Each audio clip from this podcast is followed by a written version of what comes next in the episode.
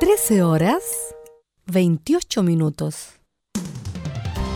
Termolaminados de León, tecnología alemana de última generación. Casa Matriz, Avenida La Serena, 776 Recoleta. Foro 22 622 56 76. Termolaminados de León. Problemas de familia, herencias, laboral y otros. AIG Legal estudios de abogados que entrega asesoría directa y personalizada para atender su situación personal. Especialistas en derecho de familia, herencias y derecho laboral, entre otras áreas. Comuníquese con nosotros y agende una reunión sin costo al más 569 7304 6792 o visite nuestra página web www.aiglegal.cl.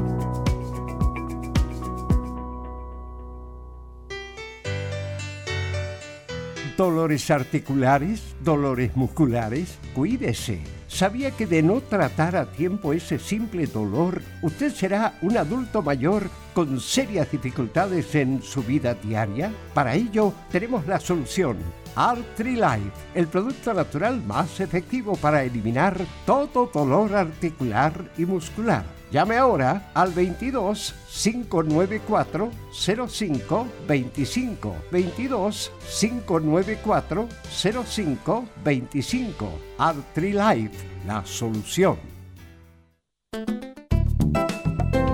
Comercial IAC y Compañía Limitada. La mejor calidad mundial en laminados decorativos. Comercial IAC y Compañía Limitada es Vertec en Chile. San Ignacio 1010, Santa Rosa 1779, Avenida Mata 446 y Portugal 501. Comercial IAC y Compañía Limitada es Vertec en Chile en Radio Portales de lunes a viernes de 15.30 a 17.30 horas Salud Eterna, un espacio de conversación y orientación en el mundo de la medicina natural. Consulte con nosotros al 226-139-705. 226-139-705. Pida además su moringa olífera ancestral original de la India.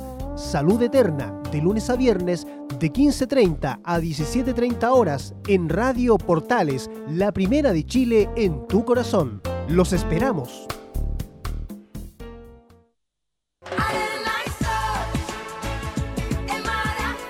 Radio Portales, en tu corazón, la primera de Chile y en verano.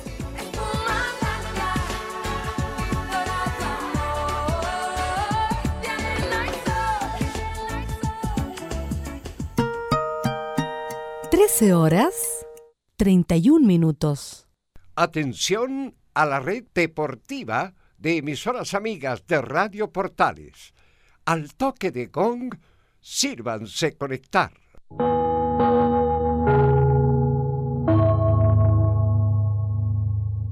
...90 minutos...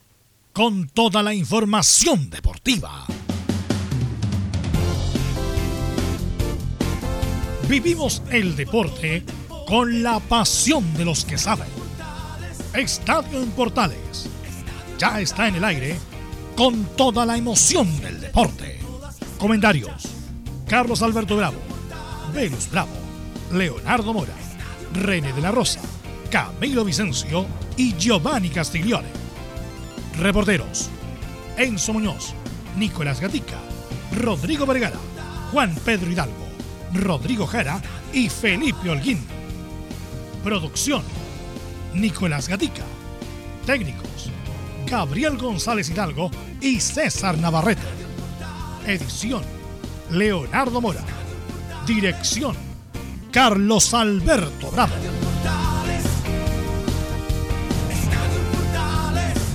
Estadio en Portales es una presentación de Ahumada Comercial y Compañía Limitada. Expertos en termolaminados decorativos de alta presión. ¿Qué tal? Buenas tardes, ¿cómo le va? Somos Estadio Portales en el aire, con toda la información del deporte nacional e internacional en este día ya 23 de diciembre del 2020. Nuestro programa hoy día dura hasta las 14.30 porque vamos a estar por la tarde transmitiendo por toda la señal y por aire el juego entre Universidad de Chile, Universidad Católica, el clásico universitario. Esa es la razón por hoy día. Lo vamos a apurar para tratar de entregar toda la información del deporte nacional e internacional. De inmediato entonces, rapidísimo, Nicolás Ignacio Gatica, el llave López, ¿cómo está? Buenas tardes. Buenas tardes, sí, a toda la sintonía de Estadio en Portales. Claro, en Colo Colo vamos a escuchar declaraciones de un canterano, de un joven Jason Rojas, el chico que debutó en el partido frente a Unión Española y la Católica, que en teoría lo hizo bien y sabremos también en qué está también el equipo de Colo Colo, recordando que ya se acaba el año 2020 en lo futbolístico porque los partidos frente a la Calera y Coquimbo fueron suspendidos. Perfecto, Colo Colo termina como colista este año 2020. Enzo Antonio Muñoz, ¿cómo está la U para un rato más para enfrentar a la Católica? Buenas tardes, Carlos Alberto. Parece que sin ni siquiera ningún cambio va a tener Universidad de Chile para enfrentar a Universidad Católica este, en un par de horas más, precisamente en el Estadio Nacional. Rafael Dudamel no quiere mover, hacer cambios en la antesala de lo que será este partido. Perfecto, este y mucho más con el informe de Enzo Antonio Muñoz. ¿Es verdad que es titular Bonanote en Católica esta tarde, Felipe Holguín? Muy buenas tardes, Carlos Alberto y a todos los oyentes de Estadio Portales. Así es, eh, eh, le ganó la pulseada, como se dice ahí, Ariel Holland. Diego Buenanote, tanta presión que le metimos. Ahora Diego Buenanote va a ser titular en el 11 eh, que va a preparar en este gran duelo ante la Universidad de Chile en el Estadio Nacional. también tendremos palabras de, de, Matías Dituro, quien habla también de lo que va a ser este gran clásico 191 en la historia de estas dos escuadras. Esto y más en Estadio Portales. De inmediato nos vamos con Laurencio Valderrama. ¿Cómo estás, Laurencio? Buenas tardes. Hola, ¿qué tal? Eh, Carlos Alberto, buenas tardes para usted y para todos quienes nos, escuchan en el estadio en Portales. Vamos a tener informaciones de los cuadros de Colonia, qué es lo que va a pasar con, con Cristian Palacios en la Unión Española, lo que está ocurriendo con Palestino, que están realizando una actividad social y lo más importante, eh, más declaraciones del técnico de autos italiano Pablo Vitamina Sánchez y sus objetivos para lo que resta de la temporada. Estimas en Estadio Portales. Por lo mismo, vamos con los titulares que lee nuestro compañero Nicolás Gatica.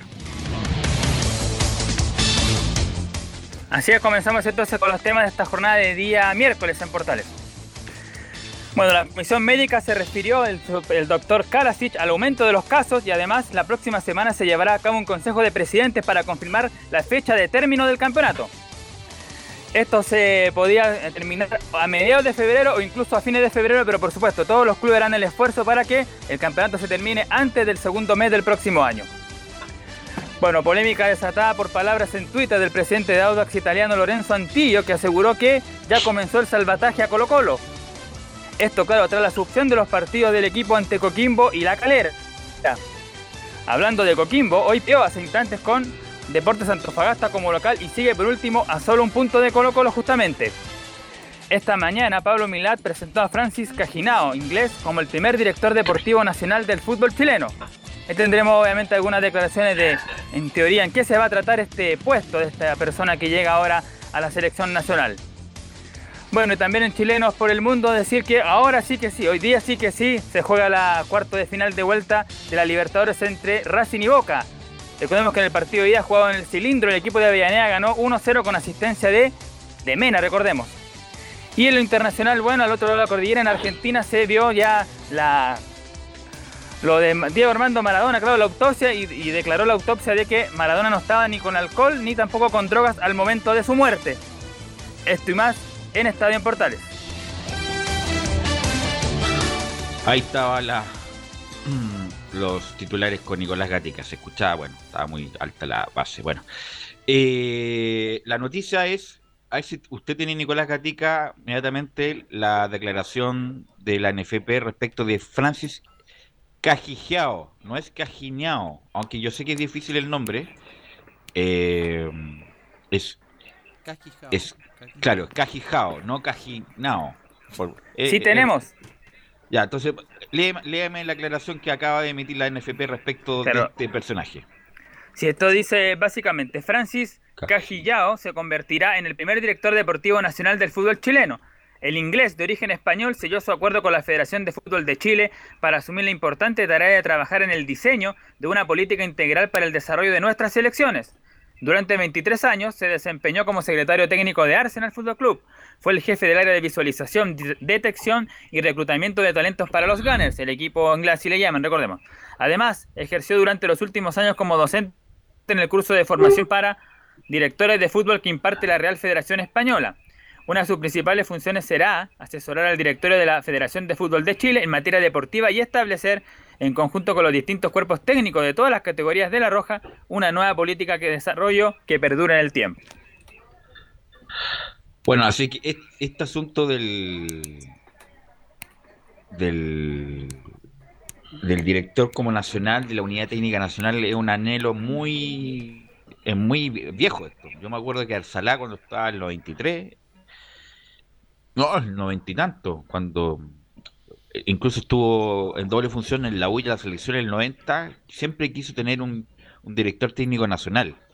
Eh, la unidad técnica nacional, como se decía, que en algún momento la implementó, incluso estuvo el Pollo B, bueno, ahí salió el, 93, la sub-17, estuvo Vigorra, me parece, bueno, no, estuvo Pellegrini también, y después de ida y vuelta, Francis Cajigiao, eh, Gatica, Cajigiao, claro, eh, va a ser el director nacional de selecciones, un hombre que tiene trayectoria en el Arsenal, sobre todo esa, la, del Arsenal, eh, y va, y me imagino que él va a decidir quién va a ser el próximo técnico ante la inminente salida de Reinaldo Rueda, Camilo Carlos Alberto Leonardo. Sí, él asume con mucha propiedad ese cargo y bueno, ojalá se respete y cuando él determine la forma y forma que va a trabajar Chile y cuál va a ser el próximo técnico, ojalá que cuente con todo el apoyo, porque por Dios que nos cueste, estos cargos siempre tienen polémica.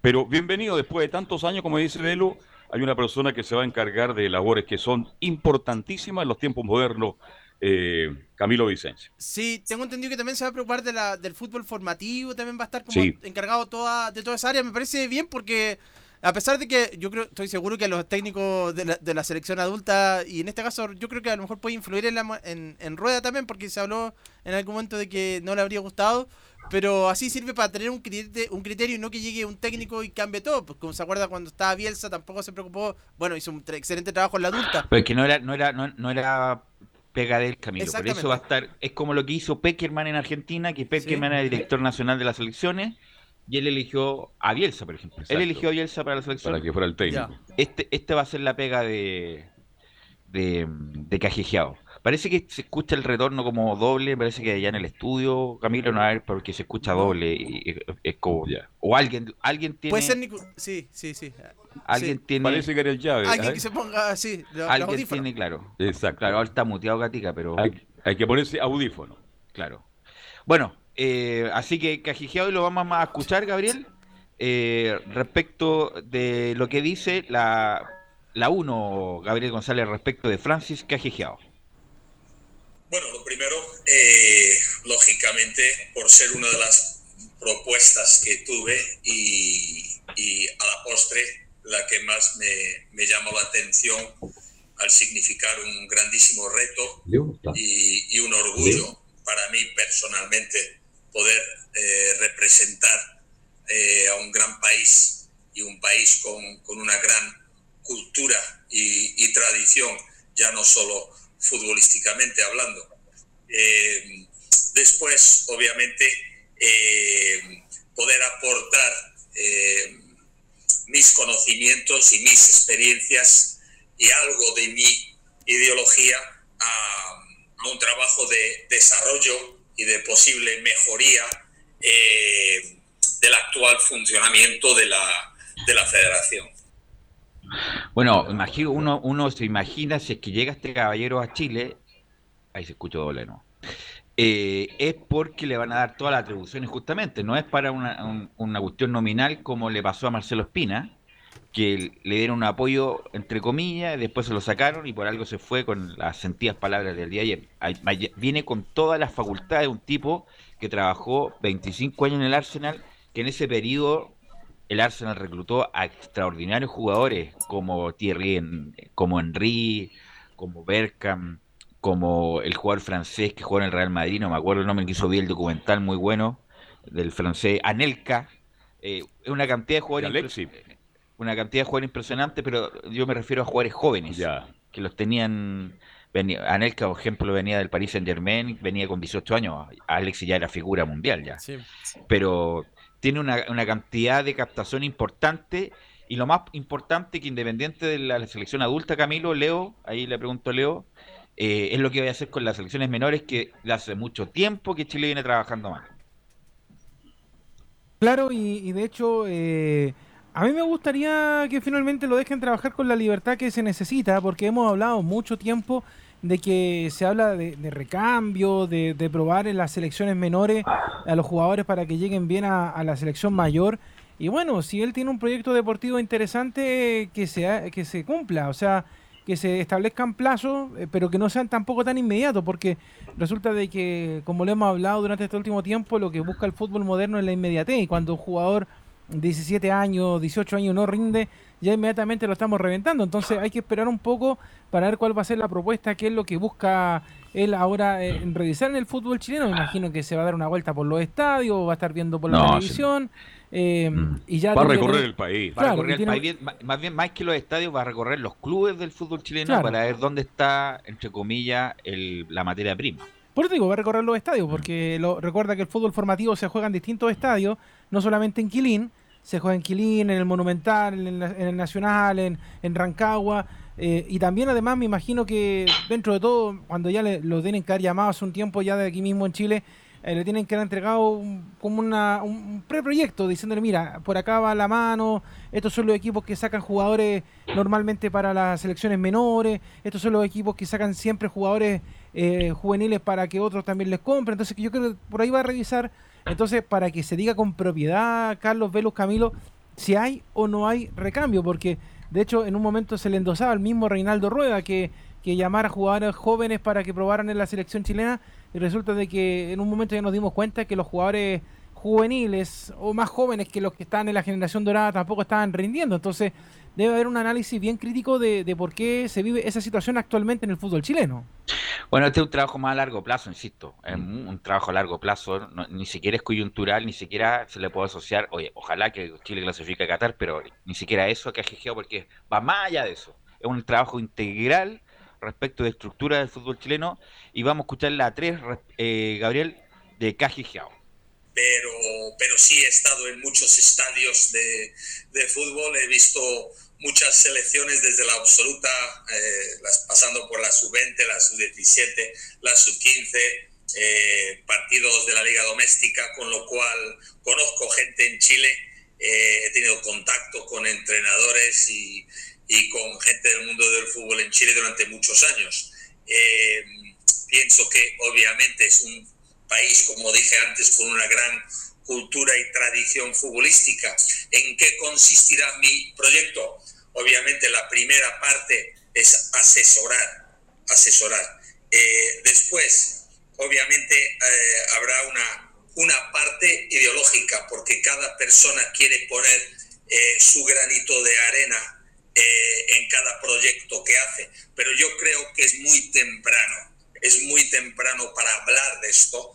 Eh, y yo soy más de, asentar y poner unas bases antes de empezar a hablar de ellas, ¿no? Porque tengo entendido que en este mundo hablar es bastante fácil y muy barato, con lo cual soy más una persona que piensa que lo que hay que hacer es asentar unas, unas bases y ponerse a trabajar mano con Arsène Wenger, el histórico... Eh, ¿Cuántos estuvo Wenger en Arsenal? Como 20 años. Eh, que estuvo de la mano con el entrenador francés, que fue multicampeón con el Arsenal, aunque en el último tiempo después solamente ganaba las Community Chile. Vamos a escuchar la 4, Gabriel, de Francis Cajigiao.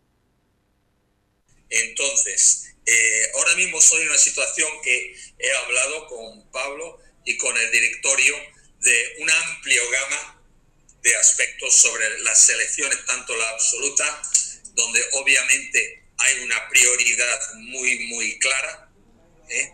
Eh, y después eh, las categorías inferiores, como puede ser la sub-20 y la sub-17, etcétera. Y hemos hablado de un amplio espectro que tiene que ver con el desarrollo del fútbol chileno, del desarrollo del futbolista eh, en las selecciones, eh, de la identificación eh, y de también programas de apoyo en líneas generales, tanto a esos equipos como a la selección, como también a nivel nacional en el fútbol nacional chileno.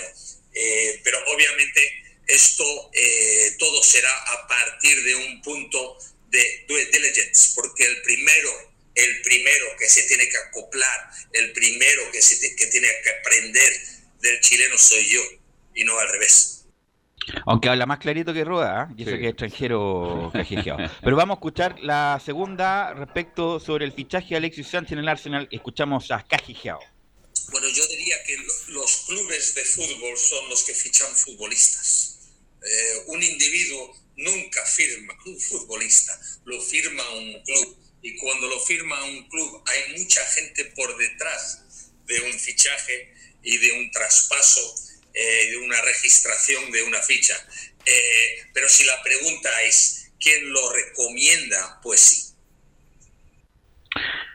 Bueno, ahí estaba el que fue, bueno, eh, gran fichaje del Arsenal y yo creo que Alexis Sánchez, su mejor rendimiento en Europa, sin duda, Arsenal. lo tuvo en el Arsenal. Eh, Alexis Sánchez de la mano de Wenger. Bueno, como un programa eh, más corto el día de hoy, vamos a escuchar, Gabriel, porque se ha hablado mucho de las suspensiones. Ayer se suspendió nuevamente. Y Oye, perdón, Velo, antes de cerrar el capítulo del... Se suspendió el sub-20. Sí. El sudamericano sub-20 se suspendió, no se suspendió el mundial, se suspendió el sudamericano. Claro se suspendió definitivamente, así que otro problema más porque el fútbol joven en Chile está parado hace mucho, mucho, mucho tiempo. Pero no solamente en Chile, en varias partes también. Bueno, se suspendió también lo de Colo Colo con la calera, que inmediatamente salió con, con polémica, Camilo. Incluso salió hasta Lorenzo Antillo emitir una, un, Twitter, un tweet incendiario el día de ayer. Sí, porque se le suspende los dos próximos partidos Colo Colo, ese y contra Coquimbo. Quizás contra ese alude más, yo creo también. Eh, contra, contra, contra los dos próximos partidos que tenía Colo Colo y claro, ahí ya eh, tuiteó ahí y dijo que, mm, que claro, que se, se, empezaba a favorecer a la operación salvataje, así lo calificó. Así es, la operación salvataje empezaron a tirarse eh, mierda, para decirlo en buen castellano, eh, justamente de lo que pasaba con Colo Colo. Y vamos a escuchar al doctor Gabriel el doctor de la NFP, César Kalesic, respecto de las tasas de contagio en el fútbol chileno. Ha sido bastante exitoso, en el cual la tasa de contagio es bien baja. Sin embargo, estamos preocupados por el aumento explosivo de casos en las últimas eh, semanas y hemos hecho un llamado a los presidentes a ser más rigurosos con los protocolos sanitarios del, fútbol chileno y además un llamado a los planteles eh, profesionales del cuerpo técnico, jugadores, que sean más rigurosos y que entremos en fase 1, como en cuarentena, que entrenen y se vayan para su casa, que eviten eh, el contacto con, más personas de, fuera del club o incluso entre ellos mismos. De esta manera eh, es la única forma que terminemos muy bien el campeonato nacional. Y entre ellos de la fase 1 era no ducharse, no ducharse, las e irse al hotel en su habitación particular, si es que viajan, y los entrenamientos tampoco ducharse, agarran sus cosas, irse en el auto Camilo e irse para sus casas. Sí, pero me da la impresión de que también se está, estos contagios es fuera también, me da la impresión de que no son tanto relacionados con, estos protocolos, sino que eh, ya, ya fuera en su tiempo de, mm, de, descanso, su casa, pasó, con, la familia, con los amigos. Leo, como pasó en Curicó que fueron a, a, una comer, a comer pizza, Leonardo Mora. Y era napolitana, ¿eh? Sí, pues de hecho también, por ejemplo, Guachipato hace algunos días, eh, después de un entrenamiento, estaba haciendo un asado. Entonces nadie les dice nada, se desbandó todo el tema, como ya lo hemos hablado. De hecho, el, hace algunas semanas hablábamos de este tema y a nosotros se nos olvidó, por ejemplo, que San Marcos de Arica eh, fue también uno de los equipos que incumplió el reglamento y terminó despidiendo a sus jugadores por lo mismo. Fue el equipo que... Fue el eh, primero. Claro, y que lo, que lo aplicó de la manera más Enérgico en Peña. Ahí. Justamente, fue muy estricto. El presidente lo, lo claro, pero, Peña, gran pero, lo, pero los otros equipos no han hecho lo mismo. O sea, ellos saben, por ejemplo, el caso más anómalo de todo lo que ha pasado es de justamente el de Unión La Calera, en donde los mismos dirigentes, digamos las cosas como son, han tapado quiénes son los jugadores que han cometido los ilícitos de, de salud. Entonces, eh, ahí llegó el tema a otros ribetes, llegó a nivel de, de Ceremi. Entonces, la verdad es que ahí sí que se. Eh, bueno, y ahí después apareció la, la ministra del Deporte, que también estaba bastante molesta con la situación. Pero. Y bueno, y después ya la otra anomalía, pero que fue más bien eh, un arreglín, podríamos decir, porque no hay otra palabra, que la hizo Milad con la gente de Colo Colo y el partido de, Antofagasta, que es lo que finalmente hace que todos los partidos ahora se estén suspendiendo de aquí en más. Ahora, Camilo, ya no perdí la cuenta. ¿Cuántos partidos suspendidos hay? Trece. Son trece, sí. Muchos partidos. Ah, Nica, vamos a terminar en, enero. No, de hecho está hablando acá el presidente de la NFP en una radio amiga. ¿Cómo se dice? Bueno, dice, nosotros pensamos, dice que mm, el campeonato, si Coquimbo pasa a la final de la Copa Sudamericana, el campeonato terminaría el 21 de febrero. Ay, ay, ay. Y comienza el nuevo el 22. Y cuidado con Coquimbo, ha sacado un punto de los últimos 15. Está penúltimo. Yo creo que Colo Colo tarde o temprano va a salir de esa posición. Seguro al penúltimo lugar, por lo menos Colo Colo. Jugar ese equipo, el partido de definición. Porque Coquimbo no lo veo bien y con el desgaste emocional, psicológico y físico.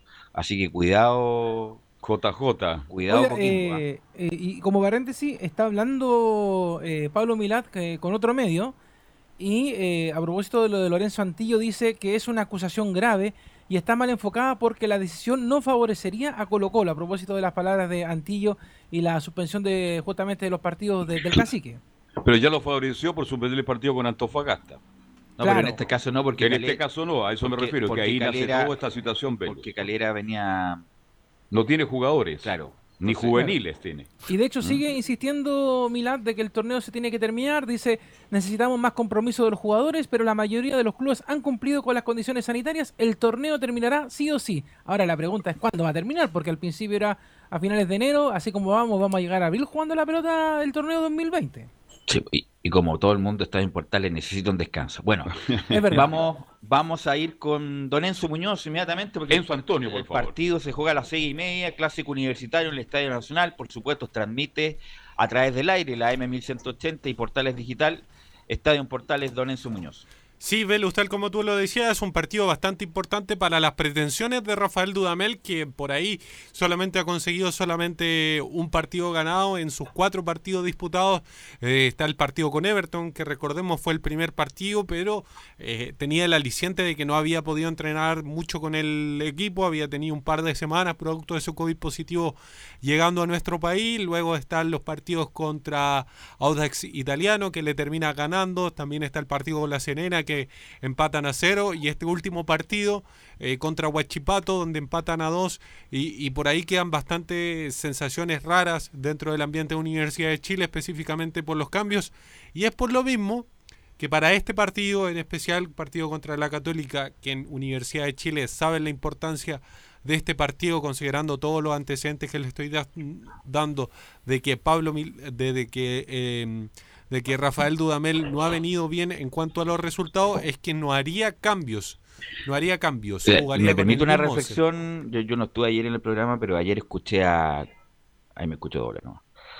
Eh, a Dudamel, no tengo ninguna esperanza con Dudamel en la UA. Escuchándolo, escuchándolo, obviamente que un buen lenguaje, un buen castellano, larga la frase mucho, pero de fútbol, que sí, que no, que él quise refrescar con la salida de Montillo, la verdad no tengo ninguna, no tengo ninguna esperanza en el sentido de que la U mejore y además la U no ha mejorado nada eh, ostensiblemente desde la salida de Caputo y la llegada de Dudamel. Así que no sé quiénes fueron los genios que trajeron a Dudamel, obviamente en muy poco tiempo, lleva tres partidos solamente, pero en cuanto a las declaraciones y lo que ha demostrado la U en la cancha, hay poco avance en su Muñoz.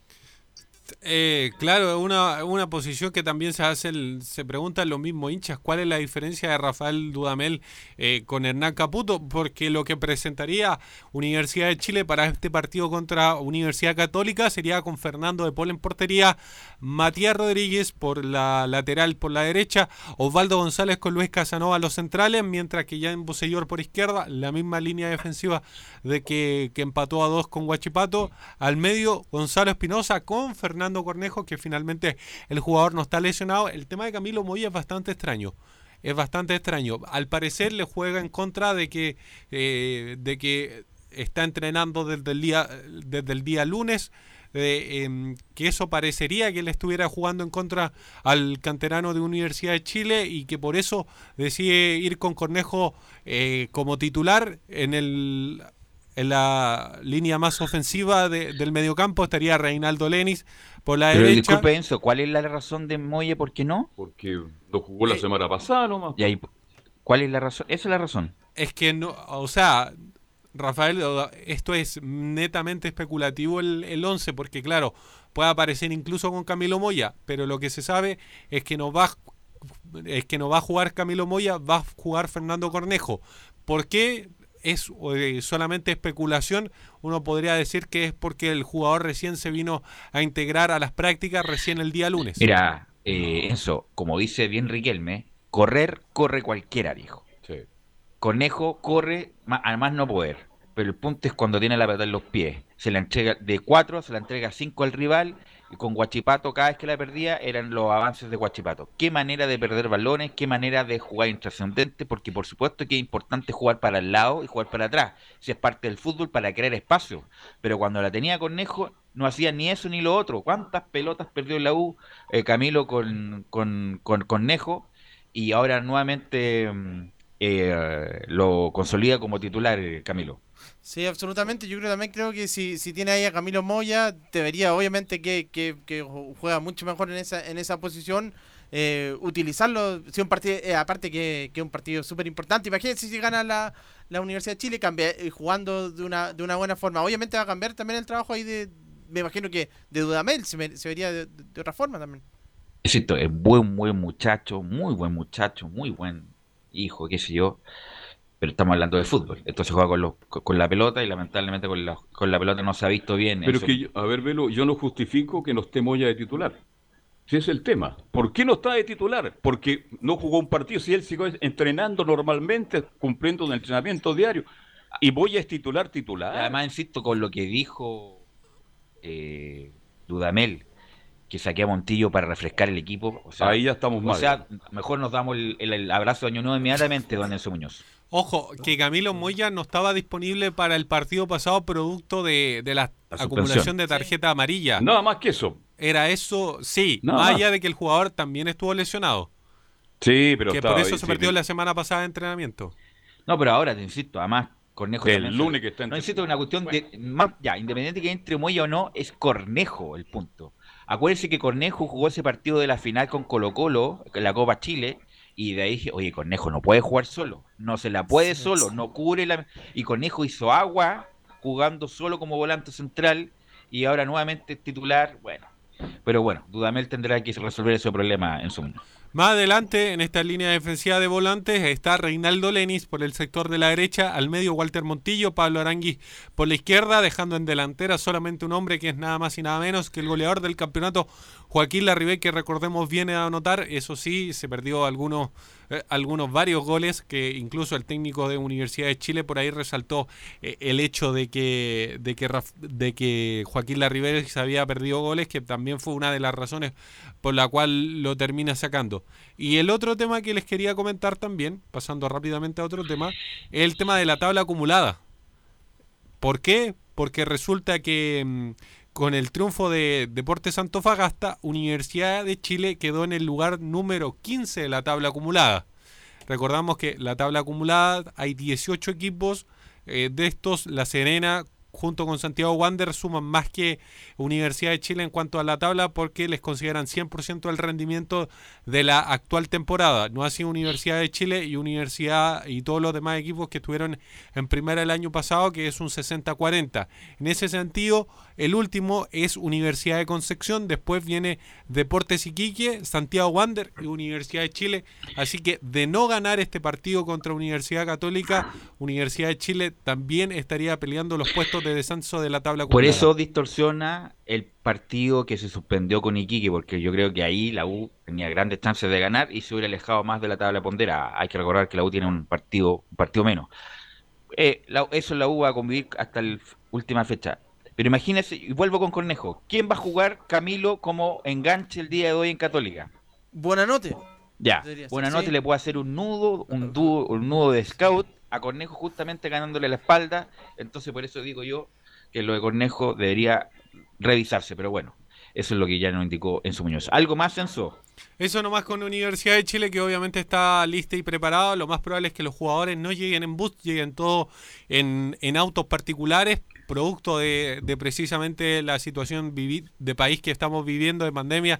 Recordar que solamente en casos específicos eh, van a tomar el, el bus y cosas así, eh, a, a menos que haya una concentración, pero de no haberla, van a llegar en bus. O sea, en autos El- particulares. ¿El móvil de Portales va al Nacional hoy día? Sí, va. Sí. Van tres Va automóviles. al Nacional. Tres automóviles. Van cuatro, diría yo. Ah, Cuatro. va- van cuatro, perfecto. Van cuatro. Listo. Oiga, eh, bueno, Carrasco no fue citado, ¿ah? Carrasco ni Guerra. Fueron los dos, Yo- las no, dos grandes ausencias de la citación. Guerra que fue el refresco que sacó por Montillo, po. Sí, pues. Entonces ahí están las contradicciones, las incoherencias de Dudamel. Bueno, Ahora, a mí lo de guerra no me preocupa en absoluto. Me preocupa Carrasco porque si anda mal González y Casanova, ¿quién? Luis del Pino Mago. Pero Sí, pero ojo. ¿Ah? ojo con Luis del Pino Mago, porque en una entrevista que él dio a- al canal del fútbol le preguntaron por la situación de Luis del Pino Mago y él lo ve más como lateral que como central. Así es, pero bueno, puede jugar de central en caso de alguna De emergencia. emergencia. Que siga esperando entonces como lateral. Así Pero que, en, bueno. en ese punto de vista, y haciéndole las preguntas a ustedes, ¿por qué no dejar a Carrasco?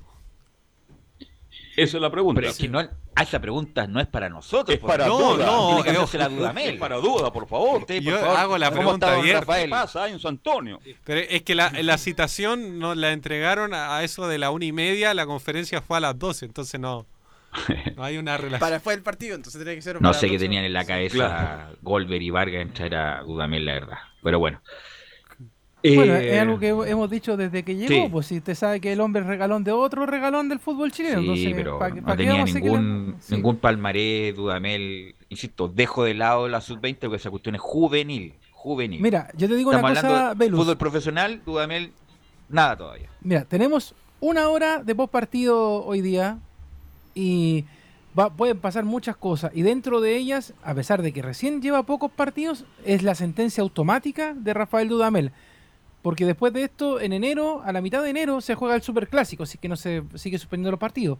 Pero ya con perder el clásico universitario, el clásico con más historia del fútbol chileno, ya está sentenciando muchas cosas Dudamel por la forma en que está planteando el partido, a pesar de que él dice que es un partido interesante, que va a pelear contra el mejor equipo de Chile y quizás de Sudamérica, de todas esas flores que le tiró, pero con la forma, con los jugadores que está colocando, la forma que quiere plantear el partido, la verdad es que si la U se va goleado hoy día, ya es para empezar a sentenciar a Dudamel y decirle, ¿sabe qué? Que vuelva Caputo, que vuelva Caputo. no, no sé si que vuelva a Caputo, pero hay nombres mejores, Carlos. De hecho, lo, Sí. lo hablamos la otra vez, por ejemplo, el mismo Pelicer que estaba en la lista y otros más. Yo, yo tengo uno que es regalón, pero que ese no lo van a traer Sí. jamás la U. ¿Quién es? Entonces, el patón Bausayo. Siempre he querido traerlo a la Patón Universidad Bausa. de Chile, pero eh, estoy pidiendo demasiado y además que la U cada día tiene menos plata, así que habría que hacer una completada para traerlo. Entonces, ¿Dónde está Osa en este minuto? Está retirado. Está retirado. No, está, Claro. está dirigiendo. Claro, entonces Buen técnico. eh, yo lo traería, pero la verdad es que en, en la U en estos momentos estamos jugando los experimentos y vamos a ver si es que el experimento de esta tarde resulta ahí en el Nacional. Ok, y vamos con el- la Católica. Justamente vamos a ir con la Católica, don Felipe Holguín, para que nos informe de la actualidad de la Católica para el partido de hoy, Felipe Holguín. Gusto en saludarlos a todos, eh, Velus, eh, también a los oyentes de Estadio Portales. Así es, eh, la Católica ya se prepara para lo que va a ser este duelo tan importante, tan trascendental ante la Universidad de Chile. Eh, se hablaba mucho de lo que mm, en la antesala, sobre todo ayer, con si iba a entrar Bonanote o no. Bueno, eh, Bonanote es en la noticia hoy día porque va a ser eh, titular, va a estar en, el, en la oncena estelarísima que va a tener Ariel Holland ah, en, eh, para enfrentar a la Universidad de Chile. Otro que vuelve también es eh, Valver Huerta y el cambio de posición de Raimundo Rebollet, que también es otro de los que arranca, y Juan Fuentes serían las variantes que tendría el elenco eh, dirigido por Ariel Holland para enfrentar a esta Universidad de Chile hoy en la tarde. De la información que usted me entregó ayer, mi estimado, este, hay varios cambios, pues. ¿Y Buenanote por quién entraría, Felipe? Buenanote entraría por el. eh, sería un cambio posicional en este caso porque sonaba eh, José Pedro fue en salida que lo prueban siempre los entrenamientos en esa parte, en el sector del medio. Pero lo va a poner en el costado derecho, acompañado de Juan Fuentes por derecha, eh, Valver Huerta por izquierda y eh, Raimundo Rebolledo por izquierda. Ese sería el cambio O posicional. sea, en va este de, late- aspecto. va de lateral derecho, Fonsalía. Sí, así es. No, Ya, sí, va al lateral, de... Va al lateral derecho, va Fuente, Huerta y paró para la Casas. ¿ah? Así Esa sería la modificación. El que sale y, de, Camilo, y Camilo, porque Rebolledo ha jugado mejor en la izquierda que en la derecha, ¿eh? sí, increíblemente. Sí, los partidos que, que, anduvo este semestre fue justamente cuando estuvo lesionado eh, Parot eh, y los partidos contra Internacional de Porto Alegre, recuerdo, y contra Gremio acá en la Copa Libertadores, ahí fueron los mejores que, que disputó en ese lado, perfil cambiado. Por lo tanto, ¿el mediocampo quedaría, Felipe? Compuesto por Ignacio Saavedra por derecha, por izquierda Luciano Agüet, en el mediocampo ya más adelantado como el 10 clásico que le gusta a todos, Diego Bonanote el diferente, el del pie educado, ya por eh, derecha recostado Gastón Lescano, el centro delantero Fernando el Toro San Pedri y por izquierda Edson Puch el reggaetonero. Ese pie que educado el de Puch, por Dios que educado. No, pues, buen equipo ahí la Católica, insisto, eh, Cornejo, va a haber un, un, duelo entre Cornejo y Buenanote. Buenanote que lo más probable le pueda ganar la espalda a Cornejo. Y bueno, va a ser un tándem entre Fuensalida y, y Lescano. Justamente ese tándem, Camilo, que hizo tanto daño en San Carlos de Apoquindo, contra la U, contra la U misma. Sí, por el sector derecho, que es por donde ahí se van, se van intercambiando. Y de hecho, el fin de semana ya también hicieron eso. Eh, en algún momento jugó más adelantado fue en salida y retrocedió al escano en ese partido con Colo Colo. El punto es que, bueno, fue en salida se va bastante, por lo tanto ahí puede dejar espacio para lo que puede hacer Pablo Aranguis, por ejemplo. Eh, Lenis, que va a tener que hacer un esfuerzo mayor. Montillo también, a lo mejor le puede ganar la espalda a Saavedra. Y una cierta descoordinación entre, que podría ser, ¿ah? porque ya muy poco jugando Fuentes y, y Huerta. Así que ahí puede ser lo, lo, de la U. Vamos a ver si la U, los laterales, se van a quedar probablemente tal como... Como por el partido anterior. Claro. O, el que más pasó fue Boseyur y pasó bien. Bueno, eh, Rodríguez también pasó y le dio un pase gol a, a la Ridey. Pero vamos a ver justamente lo que va a pasar. Eh, Felipe. Claro, y, como lo decían ustedes, sí, eh, eh, San Pedri es uno de los que vuelve también y ahí también va a haber un lindo duelo en delantera porque se va a enfrentar ante eh, Joaquín el Bati y dos goleadores de fuste. Sí. Así es. Bueno, a ese duelo va a ser entre San Pedro, Osvaldo o Casanova, bien. Yo creo que Osvaldo el que sobra y Casanova va a la marca del 9, en este caso San Pedro. Y en el otro lado, Fuente Huerta, ¿quién va con la Ribey? Yo diría que Huerta por ese lado, por la altura. Huerta, sí. Huerta va a la marca y Fuente como un poco más rápido el que sobra, entre comillas. Claro, y, por lo mismo eh, tenemos declaraciones de Matías Dituro, quien habla al respecto eh, de lo que va a ser este clásico el día de hoy. Escuchemos lo que dice a continuación, donde habla, es un rival muy difícil. Un rival que, va a ser difícil, un rival que tiene jugadores de jerarquía, adelante, atrás, en todas las líneas eh, con un esquema que se ve muchísimo más organizado, por lo que pude ver los últimos partidos. Pero bueno, también con la incógnita que no sabemos muy bien cómo, cómo van a formar y, de esa forma nosotros tenemos que seguir preocupándonos por nuestro juego y el profe nos dará todas las indicaciones para, para poder hacer un gran partido en un clásico que va a ser muy duro. Mire, en este caso el año pasado también Católica, Camilo, usted me recuerda bien, cuando se fue a ir al estadio incluso, la U venía muy mal con Caputo, o no mal, pero venía ahí y hace el mejor partido de la temporada con la Católica, jugando muy bien, eh, incluso arrinconando a la Católica en su propio arco con un gol de Ángelo Enríquez de cabeza, donde la U mereció largamente ganar el partido y venía mal, justamente. A lo mejor eso es lo que puede aspirar la U en el sentido de sacar el amor propio, el punto honor y todo lo demás de jugar un partido de igual a igual, donde el semestre pasado Católica jugando tan, bien o mejor que ahora, lo, equilibró la U. De hecho, ese partido fue figura de Ituro, me acuerdo, en ese partido de en el Nacional, sí, que se pone en ventaja a la Católica con un, gol de, de, Lanaro y tuvo pocas ocasiones defensivo. Me acuerdo que el segundo tiempo la U fue mucho más que, que la Católica, sí. Así es, así que, bueno, eso es lo que puedo aspirar. Se puede repetir hoy día. Porque por fútbol, sin duda, Católica está dos, tres, cuatro escalones arriba de la U sin duda, y también, eh, no solamente de fútbol, Felipe, también de ritmo.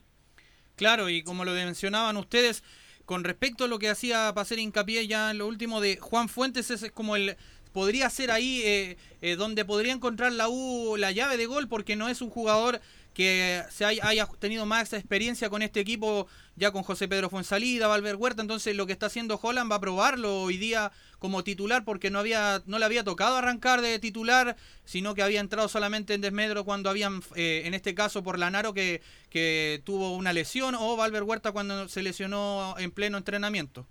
Por lo tanto, repítame la formación, don Felipe Holguín. Por supuesto que sí. Matías Dituro en portería, en línea de cuatro, por derecha José Pedro fue en salida, central por derecha Juan Fuentes, central por izquierda Valver Huerta, lateral izquierdo cierra la línea de cuatro Raimundo Rebolledo, Dos contenciones, por derecha Ignacio Saavedra, por izquierda Luciano Agüet, ya en el medio en labores de creación Diego Buenanote, tres delanteros recostados por derecha Gastón Lescano, centro delantero Fernando Sampedri y cierra la línea de delanteros por izquierda Edson Puch. Gracias, gracias Felipe, muy amable. A contar de las 17.30 horas estaremos por Portales Digital y a contar de las 18.25 estaremos por el AM 1180 para que nos sigan la transmisión de Estadio Portales para el Clásico Solamente quiero hacer la, gran laure datos eh, para entregar un poquito de estadística de este partido. Son 172 duelos que se han jugado en el Estadio Nacional, 66 victorias azules, 47 triunfos cruzados, 59 empates y el primer registro oficial se remonta a 1939 cuando la U derrotó 2 a 0 a la Católica. Eso es para recordar lo que va a ser la edición 191 del clásico universitario que transmite Estadio Portales. Ok, gracias Leonardo. Y vamos con Colo Colo. Con Colo Colo que le suspendieron los partidos e Independiente va a quedar, ¿eh? año calendario 2020, Colo Colo colista del campeonato, no obstante los partidos pendientes eh, Nicolás Gatica. Se va a dar el abrazo Gatica con Colo Colo colista. Algo que no pasaba hace mucho tiempo, del año 88, pero no, no, no había sido tan avanzado, porque Colo Colo estamos en la fecha 25, 26, claro, y, está último, así que lamentablemente no pudo mejorar eso, porque claro, los dos partidos fueron suspendidos este sábado a las 6 de la tarde frente a la calera por razones sanitarias, y el otro partido frente a Coquimbo Unido que estaba pactado para el próximo miércoles 30 a las 10 y media, por el tema esto de las bases del torneo, donde, claro, el equipo pirata puede pedir no jugar un partido en la previa, justamente de la semifinal, que va a ser la segunda, no, la primera semana, claro, de enero del 7, frente al equipo de Defensa y Justicia en Coquimbo y después la vuelta ya en Argentina. Así que por esa razón se suspendieron los partidos frente a la calidad y el cuadro de Coquimbo Unido. Y claro, una que tiene algo que tiene relación con Coquimbo y Colo Colo, ya escuchamos otra vez a Matías Cano, también a Facundo Pereira, bueno, el día sábado tras el partido de Colo Colo con Católica escuchamos a Quintero reclamar por los penales y que había cosas extrañas. Hoy día también en el partido de Coquimbo Unido frente a Antofagasta, cuando se jugaba el minuto 85 estaban 0 a 0, hay un penal a favor del cuadro de Antofagasta, una mano ahí de Fernando Manríquez que la reclama justamente Juan José Rivera de todo el plantel de Coquimbo y dijo, claro, dijo esta frase eh, Rivera dijo no san reca a penales en todos los partidos. Así que ahí hizo otra crítica también el Coto Rivera también a, lo que ha pasado con Pero mira, yo este la jugada, nada que discutir, fue mano de Manrique a llorar a la iglesia. Penal claro para Antofagasta, así que aquí el señor Cano nuevamente debajo eh, fuera el texto el señor Cano. Fue penal claro, a favor de Antofagasta un poco justamente para decir que también Coquimbo ha reclamado justamente el tema de, los penales que lo están perjudicando, pero bueno, es un tema que nunca reclaman todos, están todos comprometidos. Entonces todo el mundo reclama y quiere sacarle provecho a la situación, pero yo comparto con Pelo. Yo vi la jugada, fue un penal clarísimo, no hay ninguna discusión. Lamentablemente al final ganó Antofagasta. Cosas del fútbol. Y no olvidemos que Cano fue la gran figura del partido también. Claro, como decíamos, eh, que tiene relación con eh, Coquimbo perdió con Antofagasta, justamente el equipo del norte dirigido por Tito Tapia, ¿no? Que le iba a oh, decir, va a enfrentar a Colo Colo ya Antofagasta con Tito Tapia. el domingo 3 de enero. Ahí va a ser el partido de Colo Colo con Antofagasta y ya va a ser la vuelta oficial de Colo Colo y por supuesto de ambos equipos para el 2021. Para ese partido va a poder recuperar seguramente muchos jugadores que están lesionados, como por ejemplo Felipe Campos, Ronald de la Fuente, César Fuentes, Así que va a tener ahí un poco más de Todos los fuentes vuelven a jugar por más. No, y Valdivia va a tener más tiempo para trabajar, obvio. Así que eso favorece. A, eso se refiere Antillo con la operación salvataje de Colo Colo. Le han dicho de todo Antillo. Valdivia, Paredes, Parragués, todos esos jugadores van a poder estar ya totalmente recuperados. Pablo Mouche hay que ver, porque se dice ahora que en un momento atrás se pensaba que ya estaba listo, que no iba a renovar, pero ahora todavía hay, como una esperanza de que pueda eh, renovar por lo pero menos ¿cómo si los dirigentes, querían que, los dirigentes querían que no, aunque llegara un equipo de marciano y jugara la final con Colo Colo, Mouche no iba a jugar. Se termina en diciembre y Mouche, gracias por todo, por cosas que han pasado en Colo Colo que no es de conocimiento público. Sí, lo que yo por ahí eh, eh, he leído en algunas partes es que todavía no está del todo definido y que en las últimas 48 horas van a ser claves para la renovación o no de Pablo Mouche, que todavía podría seguir. Así que hay que estar atento a lo que va a pasar en las próximas 24 horas. Bueno, vamos a escuchar algunas declaraciones de un juvenil del lateral derecho Jason Rojas, que muchos tenían duda de cómo iba a funcionar frente a la Unión y sobre todo frente a la Católica. Y se podría decir en teoría que lo, hizo bien, que no fue sobrepasado por Puch, sobre todo en el partido frente a la Católica, que uno tenía ese temor. Y vamos a escuchar dos de Jason Rojas. La primera que vamos a escuchar del lateral derecho de Colo Colo sobre el tema del bono dice, no puedo dar detalles, no me corresponde, eso es parte de la dirigencia. Bueno, eh, respecto a ese tema que salió, eh, yo no puedo dar no puedo dar detalles todavía porque no es no me corresponde. Eso es parte de la dirigencia, ellos ven todo ese tema y así que yo no tengo mayor conocimiento de la, de la situación. Claro, porque obviamente una de las preguntas de cajón que iba a ser para Rojas o el que le tocara en la conferencia era sobre ese tema del bono y obviamente lo más seguro que los jugadores no van a querer eh, dar detalles sobre, sobre ese tema. Bueno, y otra de Jason Rojas, una pregunta que hizo Anselmo Rojas ahí para Estadio en Portales justamente sobre el momento que vive justamente Jason Rojas de estos partidos, dice, si me toca jugar quiero sacar todo adelante por el equipo. Bueno, yo este momento lo vivo con, al igual que mis compañeros, eh, quiero estar al nivel de que si me toca jugar, quiero estar al nivel que corresponde y sacar todo adelante por el equipo. Como vengo, como tú dices, vengo de las divisiones menores y también venimos con la costumbre de ganar. Acá siempre la, la mentalidad es de ganar y bueno, yo solo quiero ayudar al equipo y hacer las cosas bien. Bueno, eh, lo comentamos el día lunes, fue polémica ayer y hasta el día de hoy el famoso premio que quiere prometer eh, eh, Moza para Colo Colo 300 millones de pesos a repartir por salvarse. Dice, pero esto es inmoral, ¿cómo van a estar dando plata por salvarse? Es lo mínimo que espera Colo Colo. Escuché a Coca Mendoza, estaba comiendo tallarines y ahí lo escuché a Coca Mendoza hablar de esto. Con salsa. Eh, que, no correspondería, pues es lo mínimo que colocó los salvarse. Y no, solamente el Coca Velus, también eh, Leonel Herrera también estaba diciendo lo mismo, él decía que, que ese no era Colo Colo y muchos hinchas colocolinos le respondieron con respeto, ¿sabe qué, don Leonel? Usted no sabe lo que está pasando en Colo Colo, no es el mismo Colo Colo en el que usted jugaba, eh, en ese Colo Colo romántico donde se jugaba por la camiseta, ahora se juega por dinero, así que yo creo que le quedó bastante claro a él que las cosas en Colo Colo funcionan con plata si no no funcionan. Así, y, y además encima ayer eh, Nicolás Gatica, no sé si tiene usted el comunicado, usted que es especialista en comunicados, respecto a lo de Espina. Lo de Espina, que ayer se despide amargamente en una, declaración pública, que se va, que quiera mucho Colo Colo, que siempre va a estar en su corazón y todo lo demás, pero que cuando perdió el respaldo de cierta parte de la dirigencia, no vio mejor cosa que hice y que toman las la direcciones los que tienen el poder. Así que bueno, eh, Espina que lamentablemente su paso por Colo Colo fuera de la cancha, que en la cancha fue extraordinario, nada que decir, un gran jugador. Sigue siendo el gran ídolo. Gran jugador, nada que decir, el banderín ahí en el gol de Colo Colo. Inolvidable. Y todo lo demás. Pero como técnico, tanto en Colo Colo, Everton, Unión, Unión mal, eh, y como gerente deportivo, Peor que, llegó como con Ruiz Tagle, hay que recordar, claro, se fue Ruiz Tagle yo me hubiera ido, porque justamente el que le dio el poder y la atribución fue Ruiz Tagle, lamentablemente se fue sin pena ni gloria, o más bien más con pena que con gloria Nicolás Gatica. Claro, así que eso es el resumen justamente de lo que fue la estadía de Marcelo Espina y de lo que pasa con el equipo de Colo Colo, que como dijimos, bueno, va a tener varios días para recuperar jugadores lesionados y todo, para ya el partido del día 3 de enero frente a Deportes Antofagasta. Oye, juega Colo Colo el próximo año, por favor. Eh, le, había bandejeado a Nicolás Gatica, por si no, el comunicado, parece no, no, no me entendió lo que quise decir. gracias Nicolás Gatica, muy amable. Vamos con, Buenas tardes. Laurencio Valderrama, Laurencio. Hola, ¿qué tal? Velu, Carlos Alberto, muchachos, y por supuesto, un gusto de, saludar a todos quienes escuchan Estadio Portales.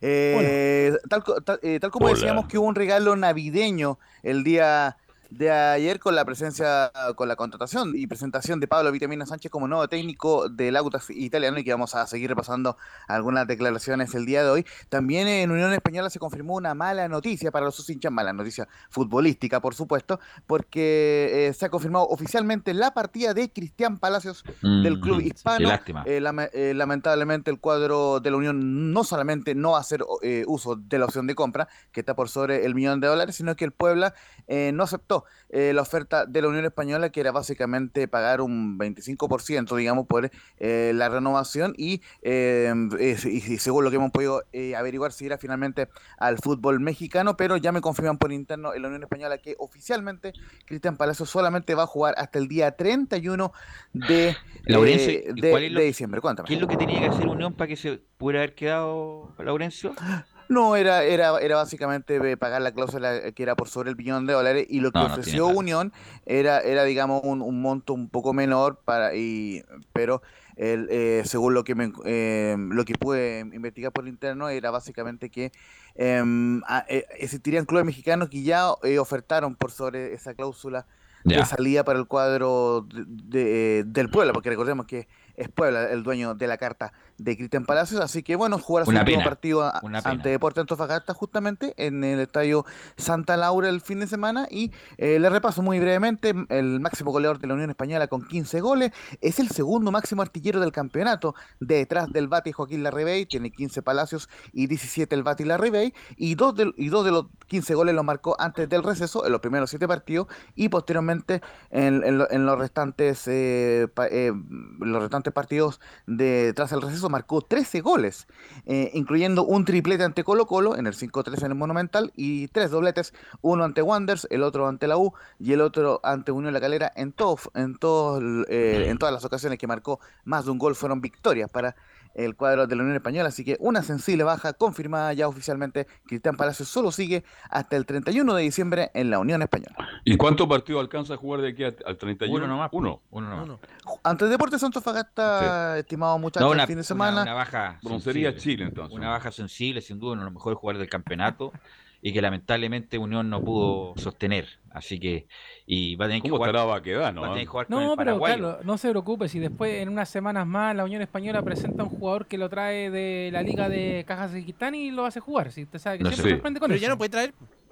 ¿Ah? Claro, ya no, no no, puede pero me refiero para la próxima temporada, Ah. para, para- porque Ah. ya no, no le queda nada. Si de hecho la Unión va a la vuelta de la rueda, lamentablemente el mismo técnico eh, lo ha dicho, que de repente le falta plantel, más allá de que si tenía o no tenía a los Palacios, eh, le faltaba plantel para pelear el torneo, para pelear la clasificación internacional, como que estaba bien convencido del mismo tema Ronald Fuente, entonces eh, no es mucho lo que se le podía pedir a la Unión, de hecho va a quedar en medianía de tabla y de ahí después se vuelve a armar con otros jugadores de apellido extraño y situaciones extrañas para la próxima temporada. Siempre ya hay eh, jugadores extraños, pero Como Camis, por ejemplo. como Kamen. ¿Y el anterior se acuerda?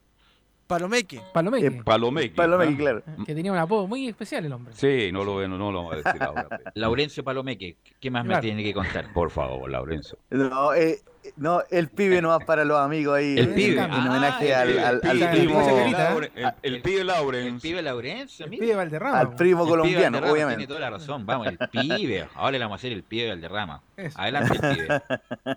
Se agradece. Oye, una, una muy cortita de, de- de Palestino an- antes de, de ir con otras declaraciones de, de Villamina Sánchez, que eh, justamente eh, hoy, en este contexto de la, de la Navidad, eh, José Luis Sierra, Jonathan Benítez y Carlos Villanueva, en, digamos, en, rep- en representa- en representación de Palestino, visitaron a niños y niñas del Colegio Palestino de la Cisterna, entregando 100 camisetas para los estudiantes de ese En la calle establecimiento. todo- Brisa, acá, en el 23 No, en el Granada. Parrón está ese colegio. Colegio Cerca del palestino, Parrón el está, Parrón, el muchacho. Parrón hace la cordillera. Ah, yo pensé que estaba en el Justamente. 23. Hay un colegio no, palestino no, en el no, no. 23. Yo una vez fui a, Cerca de Oriente. Yo fui a dar la prueba de actitud académica. que Mira, se me cayó el carnet en ese colegio. Ya. ya. Así que esa es un poco eh, las actividades que está realizando el cuadro eh, de Palestino, así que eh, lógicamente eh, eh, vamos a estar muy atentos a, eh, a posibles eh, declaraciones que podamos emitir en las próximas ediciones de Estadio Portales. Y por cierto, como les decía, para, para cerrar este informe Express, en este Estadio Portales Express del día de hoy, eh, vamos con los objetivos del, del, eh, del, del, nuevo técnico del Audax, Pablo Vitamina Sánchez. Recordemos que eh, el Audax está solamente 5 puntos sobre la zona de promoción y 6 sobre la zona de descenso tras, tras esta tras la partida del, del Paqui Meneghini y de José Calderón, y dice en la número 02, queremos ir paso a paso y el objetivo es alejarnos de los puestos de abajo. Y la, realidad que me encantaría decirle todo, o sea, obviamente cerrarnos el descenso y Copa Sudamericana, primero, primero paso a paso, primero tratar de, acomodar el rumbo y, el objetivo es poder alejarnos de los puestos de abajo. Esa es la, gran realidad. Después tenemos un, vendaval de buenos resultados, bienvenido sea y agradecidos y lo tomaremos como un regalo. Pero nosotros hoy necesitamos acomodar la situación y, tratar de despegarnos de la parte baja de la tabla. Ese es nuestro primer y gran objetivo. Y muy cortito para, ir cerrando el informe, el domingo a las 10 y media de la mañana se, se despide Cristian Palacios de la Unión Española cuando reciban a Deporte Antofagasta, será transmisión de, de, Portales Digital, también lo mismo, el Audax italiano ante la Universidad Católica, 7 y cuarto de la, de la tarde el debut de, de Pablo Vitamino Sánchez ante el actual puntero a las 7 y cuarto el día domingo y el día lunes, lunes 28, eh, Palestino visitará a primera hora, 10 y media de la mañana a Deportes Iquique del Flaco Leiva. Eh, felices eh, eh, así que ese es el informe, eh, muchachos, por este 23 Gracias, de Pide. Gracias, Pide. Abrazo virtual. Chao, chao. chao. Bueno, eh, Leonardo, ¿por qué no da las coordenadas de la, la, transmisión de hoy de Leonardo Mora? Claro, por supuesto, 5 y media de la tarde por Portales Digital, 18, 20, 25 por el 1180M, relata Carlos Alberto Bravo, comentan Velus Bravo, Camilo Vicencio, Leo Mora y en cancha Enzo Muñoz y Felipe Holguín. Ese es el equipo Perfecto. del Clásico Universitario 191 hoy por la tarde. Oye, a conocer este nombre porque el inglés Ben Brereton obtiene nacionalidad chilena, mide un metro ochenta y cinco, 21 años y podría ser llega llamado a la selección. Llega la Unión Española, dice usted. No, no. Ah. Oye, goleador, jugador del Robert. Bueno, pero ¿Ah? hay cualquier jugador chileno que tuvo la, la gualita. Bueno, bueno. Pero ya se ojalá- nacionalizó. Ojalá, ojalá chileno, sea el, el nuevo Y Zamorano. puede, cuidado, y lo digo no, no en tono de broma, cuidado con este jugador, es interesante. ¿ah? Cuidado, hay que tener Cuidado mucho con él, ha jugado un equipo importante, tiene 21 años y puede ser una alternativa para la próxima nómina de la selección Ok, muchachos, muchas gracias a todos. Gracias, Gabriel. Y nos encontramos más, rat- más rato desde las canchas. Fueron 90 minutos con toda la información deportiva. Vivimos el deporte con la pasión de los que saben. Estadio en Portal.